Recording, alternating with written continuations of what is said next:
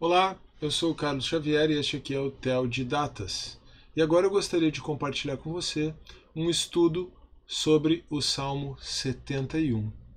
O título dado para este estudo é A Confiança e o Louvor da Velhice. E o esboço para o Salmo 71 que eu proponho aqui é 1. Um, o Senhor é refúgio, confiança e esperança na velhice. Versos 1 a 3. 2. A oposição dos adversários, versos 4 a 13. 3. O louvor a Deus por sua justiça constante, versos 14 a 19. 4. A esperança da ressurreição, versos 19 a 24. Vamos fazer a leitura do salmo e, embora os tópicos do estudo o esboço estejam aqui junto com o texto, vou fazer a leitura contínua. A, a partir do salmo anterior, Salmo 70, eu comecei a fazer isso e entendi que isso reflete melhor o, o estudo, aquilo que o salmo quer comunicar, sem ficar truncando com é, os títulos que eu proponho aqui para cada porção. Tudo bem? Peço que você me acompanhe na leitura do Salmo 71. Em ti, Senhor, busquei refúgio. Nunca permitas que eu seja humilhado. Resgata-me e livra-me por tua justiça. Inclina o teu ouvido para mim e salva-me. Peço-te que sejas a minha rocha de refúgio, para onde eu sempre possa ir. Dá ordem para que me libertem, pois és a minha rocha e a minha fortaleza. Livra-me, ó Deus, das mãos dos ímpios, das garras dos perversos e cruéis pois tu és a minha esperança, ó soberano Senhor. Em ti está a minha confiança desde a juventude.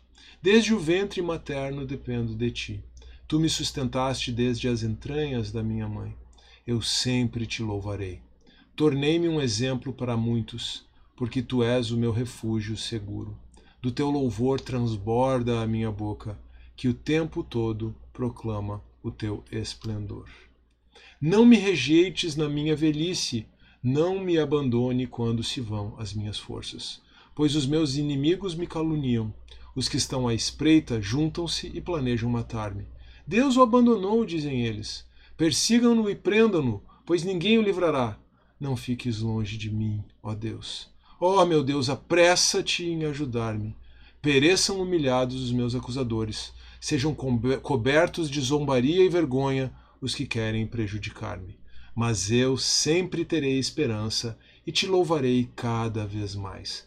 A minha boca falará sem cessar da tua justiça e dos teus incontáveis atos de salvação.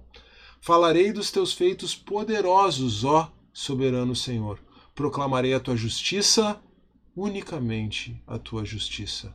Desde a minha juventude, ó Deus, tens me ensinado e até hoje eu anuncio as tuas maravilhas.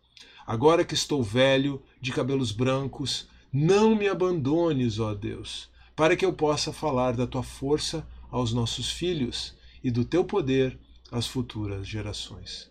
Tua justiça chega até as alturas, ó Deus, tu que tens feito, que tens feito coisas grandiosas.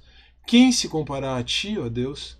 Tu que me fizeste passar muitas e duras tribulações, restaurarás a minha vida, e das profundezas da terra de novo me farás subir.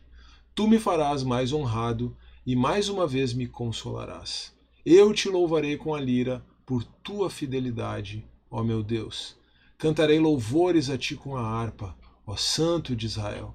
Os meus lábios gritarão de alegria quando eu cantar louvores a ti, pois tu me redimiste.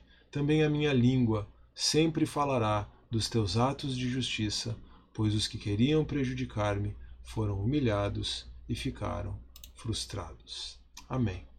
Peço que você me acompanhe agora numa breve meditação sobre o Salmo 71.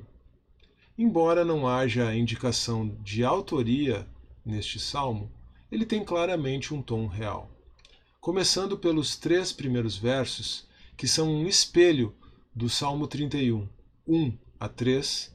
Este salmo contém vasto material arranjado a partir de outros salmos. Assim como o salmo anterior, que é um extrato do Salmo 40, pode constituir uma compilação que era usada pela realeza em ocasiões especiais. Então, este salmo aqui é uma espécie de compilação de outros salmos, começando pelo Salmo 31, e possivelmente era um salmo usado pela realeza em razão do seu tom real em ocasiões especiais. Na sua velhice, o salmista olha para trás e reconhece que Deus sempre esteve presente.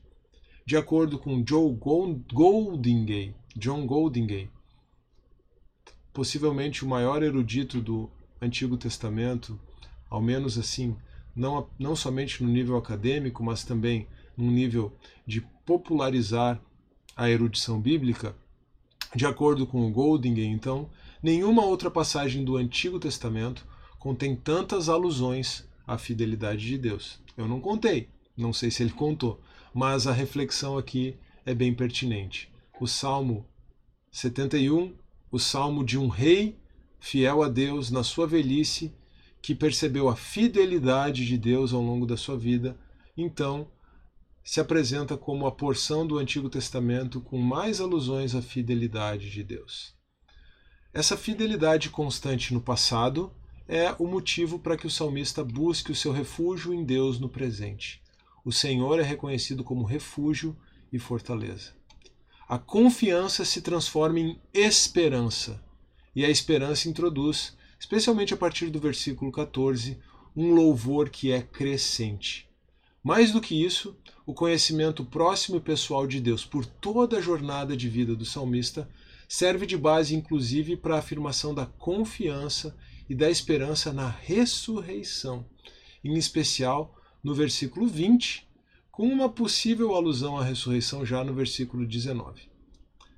Por isso, a seção final deste salmo é marcada por um tom cristológico, remetendo à renovação da criação no Messias. Na sua velhice, este rei, que experimentou a fidelidade de Deus durante toda a sua vida, confia na fidelidade de Deus de que ele não ficará preso pela morte, de que a sua vida será trazida de volta das profundezas da terra, de que ele ressuscitará.